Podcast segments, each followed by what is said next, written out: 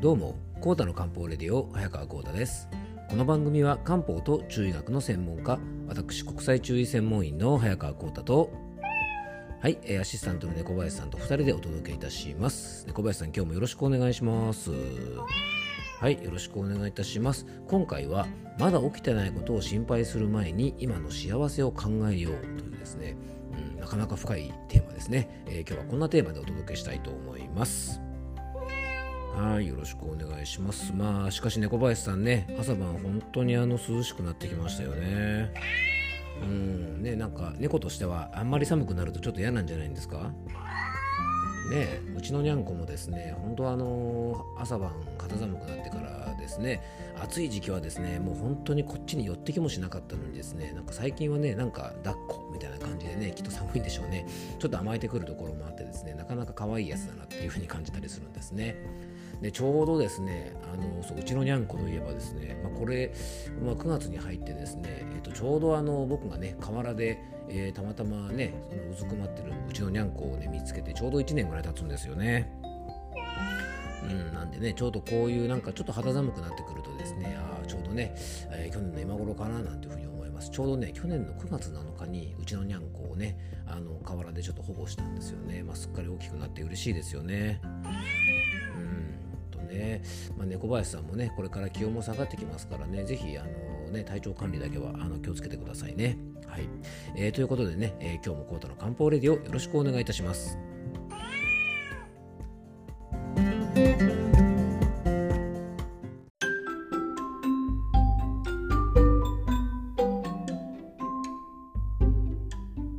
ね、今日の本題の方に入っていきたいと思います。えーっと、今日はですね、まだ起きてないことを心配する前に、今の幸せを考えようというですね、まあ、ちょっとそういうテーマなんですね。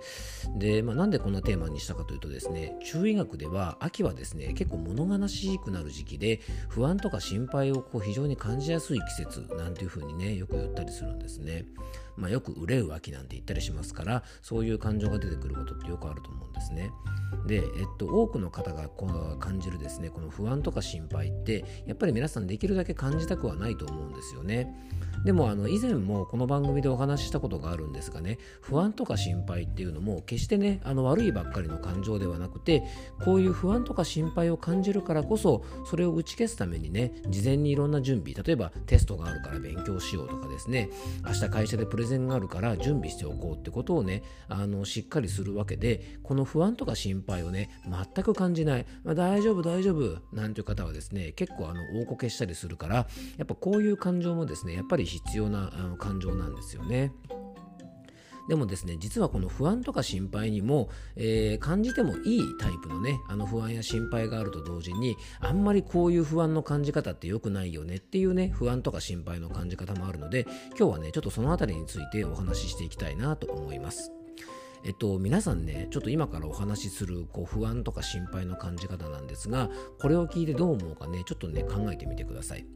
えー例えばある人がですね、えーなんだろう、まあ、そうだな、そう、もしかしたら、あの人ってね、あの自分のことを嫌ってるような気がするんですよね。もしね、二人で仕事をするようなことになったら、うまくいくのかな、ちょっと心配だなっていう不安とかね。あと、例えば、うんもし病気になった時にね、もし仮に病気になっちゃった時に、あそこの病院に行って調べてもらってもね、ちゃんとわかるお医者さんとかいなそうなんですよね。だからちょっと治らないんじゃないかなって思うんですよね。ちょっとこう心配しちゃいますよね。とか、例えばね、お金のことでもし困っちゃった時に、もしあの人に相談しても客観的に見てくれなそうなんで、えーなんか悩みの解決できなそうなんですよね。そんな時どうすればいいと思いますか？ね、今紹介、ね、3つぐらいしたんですがこういう不安とか心配の感じ方って皆さんどう思います？この3つの特徴って皆さんわかるでしょうか？実はですね先ほど紹介したこの3つの不安とか心配の特徴はまだ起きてない、ことに対してね、心配している起きてないどころかですね確実に起きるかどうか全然わかんないようなことで悩んでるんですよね。で、え特徴としたらですねその起きてない悩みに自分でね勝手に仮説を立ててさらに悩んじゃってる状態なんですよね。こういう状態ってね皆さんどう思いますか？まあ、客観的に見るとねこんなことで悩むなんてねバカじゃないかって感じるかもしれませんがでもね意外と世の中はですねまあこう冷静になって考えればそう思うかもしれませんが案外僕らが悩んでることの多くってねこのパターンにはまってることも多いんですね。えー、起きてないことを心配してさらにねそれに対して仮説を立てて悩んじゃうっていうまあ非常にもったいないことなんですよね。で例えばねこれから身に起こる可能性が高いことに不安を感じて先んじて対策を立てて、えー、準備することでねトラブルを未然に防ぐってことは非常に大事です。先ほどちょっとお伝えしたようにねテストがあるからね点数いい点数取れるかどうかわかんないから勉強しておこうとかね、プレゼンがあるから準備しておこうとかね旅行に行った時に忘れ物があっちゃ困るからもう一回ねあの持ち物を見直しておこうとかそういう不安ってね結構良い結果につながるから大事なんですが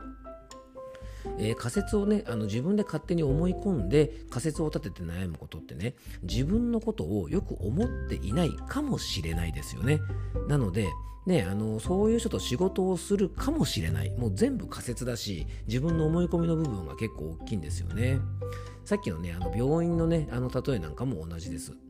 これね行ったことがある病院でその時の対応とかね診察とか、まあ、いろんなことに例えば問題があったりとか嫌な経験をしたことを踏まえて言ってるんだったらいいんですがね例えばその病院に行ったこともないし、ね、病気になってですね検査すらしたことがないのにそれを1人で考え続けてもしょうがないですよね。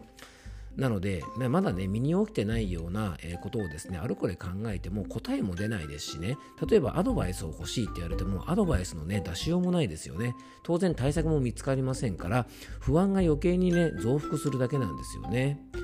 ですから例えばね病気になったらどうしようだったら病気にならないように養生しようでこれで不安が減ればもう OK ですよねそっから先のね仮説っていらないと思うんですでそんなことを考えて心とか体を消耗するぐらいであればねまあ今ねどうすれば幸せになるかなんてことを考えた方がよっぽどいいと思います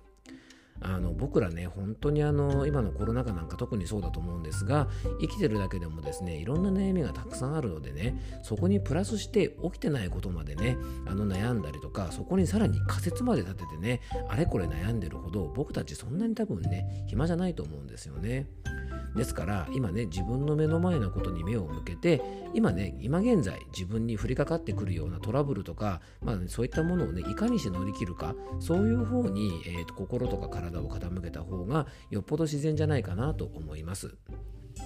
もし皆さんが心の中に不安とか心配を感じたらこの悩みってまだ起きてないことじゃないかなとかさらにねその起きてないことに仮説まで立てて悩んでないかなっていうふうにですね、えー、ぜひ考えていただけたらなと思います。ね、そんなことで悩んでいるようだったらどうすれば今自分がねあの幸せになれるかハッピーになれるかってことをね、えー、ぜひ考えた方がねきっと皆さんも幸せになるのでね、えー、今日のお話がちょっとでも役に立てば僕も嬉しく思います、えー、今日も聞いていただきありがとうございます。どうぞ素敵な一日をお過ごしください。漢方専科サーター薬房の早川浩太でした。ではまた明日。